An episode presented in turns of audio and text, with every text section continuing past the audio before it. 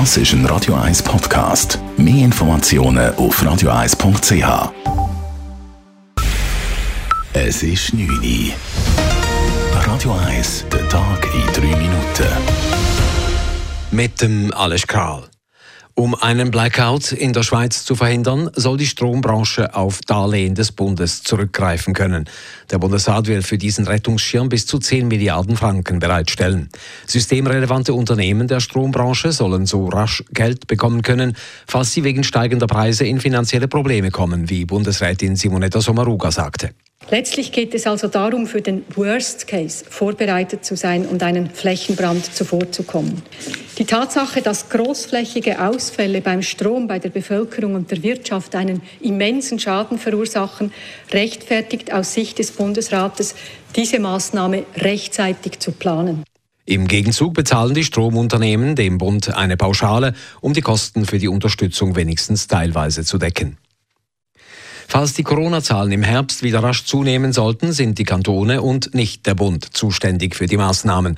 Der Bundesrat hält trotz Kritik in der Konsultation an diesem Grundsatzentscheid fest. Eingreifen würde der Bund nur dann, wenn die Bemühungen der Kantone nicht ausreichten, die Verbreitung des Virus zu verhindern und eine Gefährdung der öffentlichen Gesundheit drohte.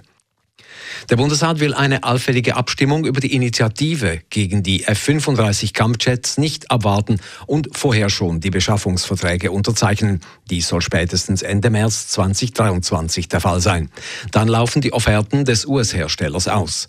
Es sei unsicher, ob bei Nachverhandlungen die Beschaffung der neuen Flugzeuge zu den gleichen Konditionen erfolgen könnte, schreibt der Bundesrat. Die Gegner der F-35 Kampfjets sprechen von einem demokratiepolitisch fragwürdigen Vorgehen. Zudem seien noch diverse Berichte hängig, welche den Kauf in ein anderes Licht drücken könnten.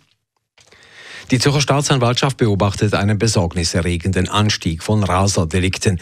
Im letzten Jahr seien 136 solche Fälle eingegangen, ein Anstieg von 42 Prozent gegenüber dem Vorjahr, wie Michael Huwiler sagt. Er ist bei der Staatsanwaltschaft für Raserdelikte zuständig. Er vermutet, dass der einfache Zugang zu PS-starken Autos einen Einfluss haben könnte.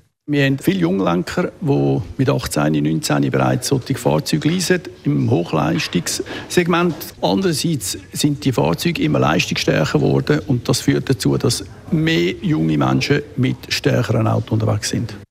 Die meisten Raser sind männlich und zwischen 18 und 30 Jahre alt. Die Autos im Zusammenhang mit Raserdelikten haben durchschnittlich eine Leistung von 500 PS. Die Türkei blockiert in der NATO die Beitrittsgespräche mit Finnland und Schweden. So war es im NATO-Rat heute vorerst nicht möglich, den für den Start des Aufnahmeprozesses notwendigen Beschluss zu fassen. Schweden und Finnland hatten am Morgen offiziell die Mitgliedschaft in der NATO beantragt. Die Zustimmung hänge davon ab, ob die beiden Länder der Türkei in der Kurdenfrage entgegenkommen, sagte Präsident Erdogan.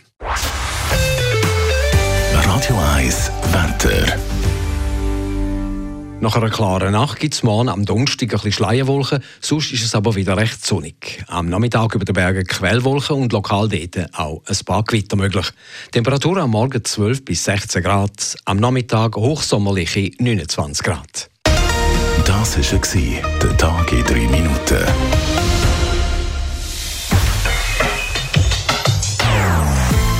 Non-Stop-Musik auf Radio 1. Bei uns klingt Musik einfach besser. Non-stop. Radio 1.